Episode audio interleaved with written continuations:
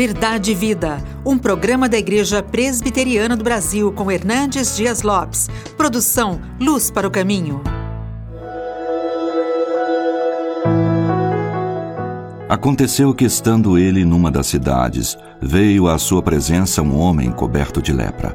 Ao ver a Jesus, prostrando-se com o rosto em terra, suplicou-lhe: Senhor, se quiseres, podes purificar-me. E ele, estendendo a mão, tocou-lhe, dizendo: Quero, fica limpo. E no mesmo instante lhe desapareceu a lepra. Ordenou-lhe Jesus que a ninguém o dissesse, mas vai, disse, mostra-te ao sacerdote e oferece pela tua purificação o sacrifício que Moisés determinou para servir de testemunho ao povo. Porém, o que se dizia a seu respeito cada vez mais se divulgava, e grandes multidões afluíam para o ouvirem e serem curadas de suas enfermidades. Ele, porém, se retirava para lugares solitários e orava. A passagem que você acabou de ouvir é um dos episódios mais emocionantes da Bíblia. Ele está relatado nos três evangelhos sinóticos: Mateus, Marcos e Lucas. Dos três evangelistas, o mais detalhado deles é Marcos. Lucas é o único que nos informa a ocasião onde ocorreu esse fato, logo depois que Jesus desceu do monte, onde pregou o conhecido Sermão do Monte. Mas Lucas, que era médico, é o único que nos dá uma descrição mais precisa acerca do estado deste homem. Lucas nos diz que este homem estava coberto de lepra. Não apenas leproso, mas coberto de lepra. A lepra era a doença mais temida daquele tempo. Ela não tinha cura. Havia vários tipos de doenças de pele chamadas de lepra. Mas esta lepra, que devastava o corpo, que destruía as cartilagens, que não deixava apenas a pele esbranquiçada, mas ia apodrecendo a carne, deformando a pessoa. Era a doença mais terrível, porque além do sofrimento, o enfermo precisava ser retirado do convívio da família, do convívio social e jogado num leprosário. Era um sofrimento atroz, era a morte, a prestação. Era uma pessoa enfrentando não só o sofrimento do corpo devastado, da morte mostrando todo dia a carranca, mas ser isolado de todo mundo. A lepra era uma doença tão terrível que ela era símbolo do juízo de Deus e símbolo do pecado. Assim como o pecado separa o homem de Deus, a lepra separava as pessoas. Assim como o pecado torna o homem insensível, assim a lepra deixava as pessoas insensíveis. Assim como pecado deforma, a lepra deixava deformidades. Assim como o pecado é, cheira mal, a lepra também apodrecia a carne e a pessoa cheirava mal. Assim como a lepra, o pecado mata, também a lepra levava à morte. Esse era o estado deste enfermo. E diz a Escritura que este homem vai a Jesus. Ele se prostra, ele adora, ele diz a Jesus: Senhor, se tu quiseres, tu podes purificar-me. Chama sua atenção para duas atitudes dele. Primeiro, reconhecendo que Jesus pode tudo. Se tu quiseres, tu podes. Segundo, a submissão dele à autoridade suprema de Jesus, se tu quiseres.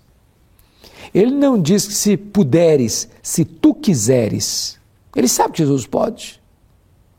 Mas ele se curva, submisso, obediente, a autoridade, a soberania de Jesus, a vontade soberana de Jesus.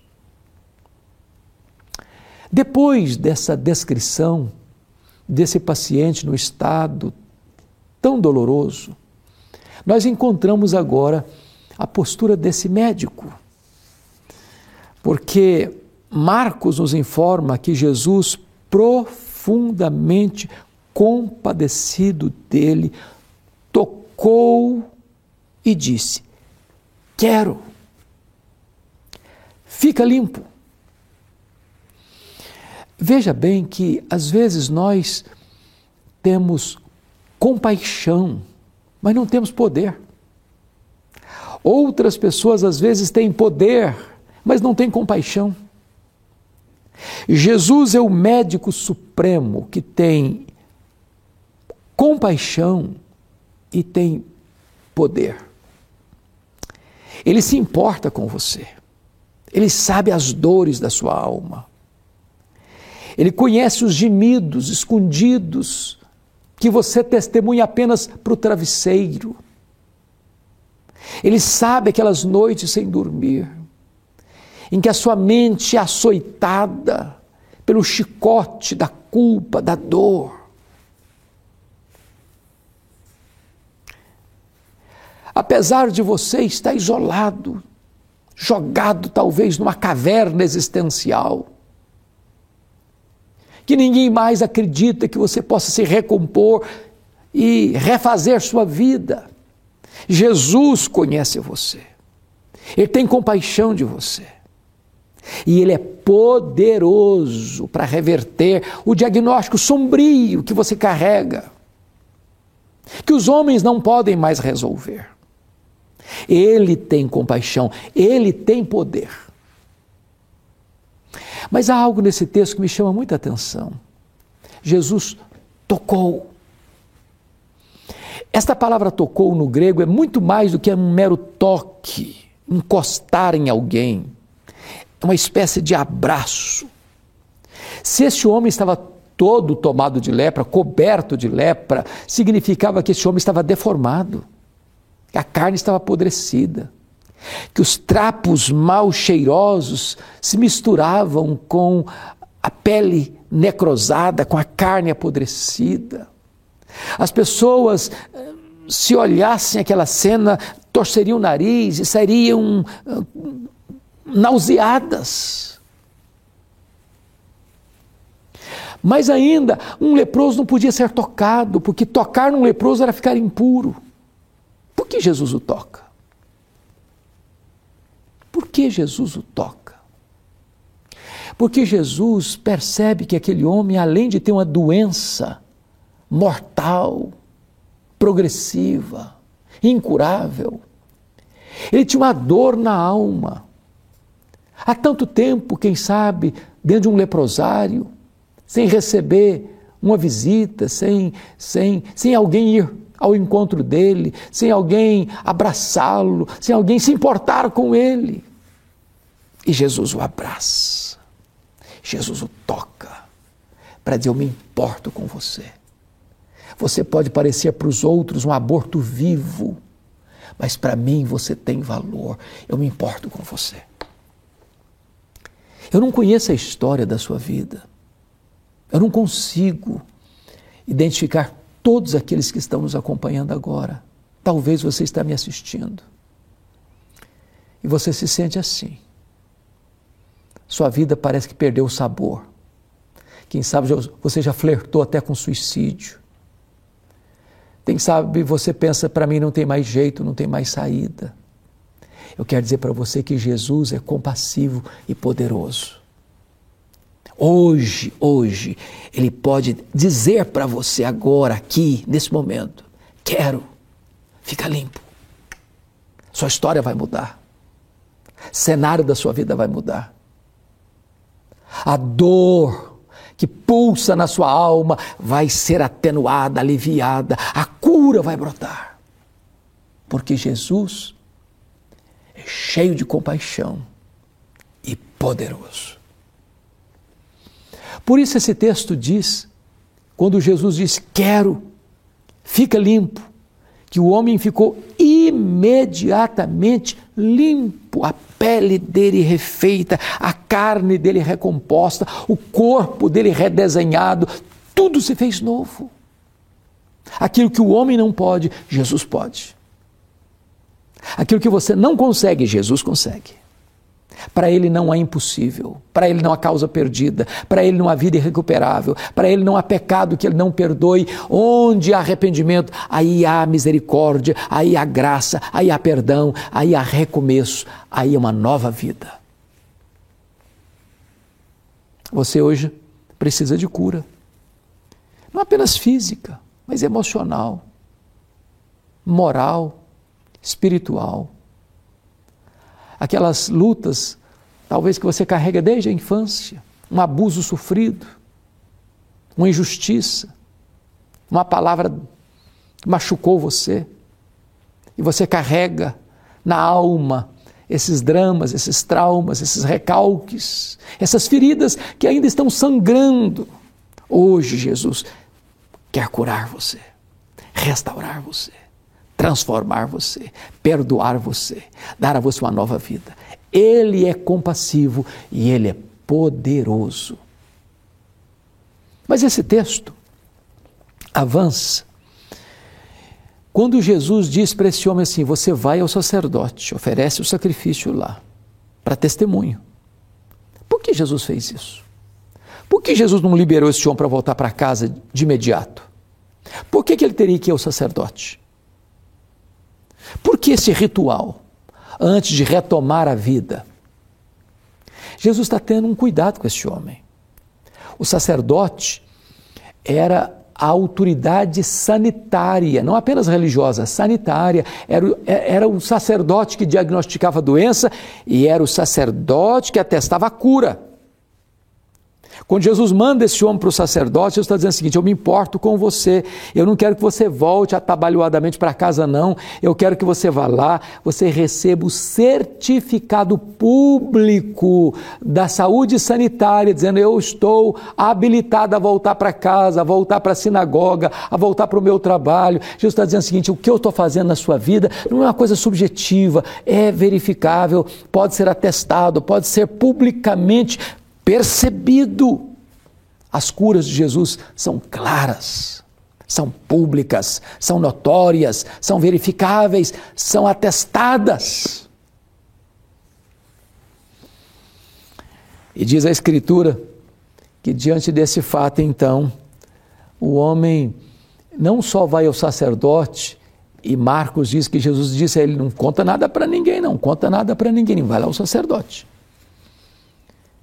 É curioso quando gente hoje faz propaganda dos milagres até de supostos milagres. Jesus não acendia holofotes, não mandava uma banda na fanfarra tocar que está acontecendo milagre, não. Ele era discreto.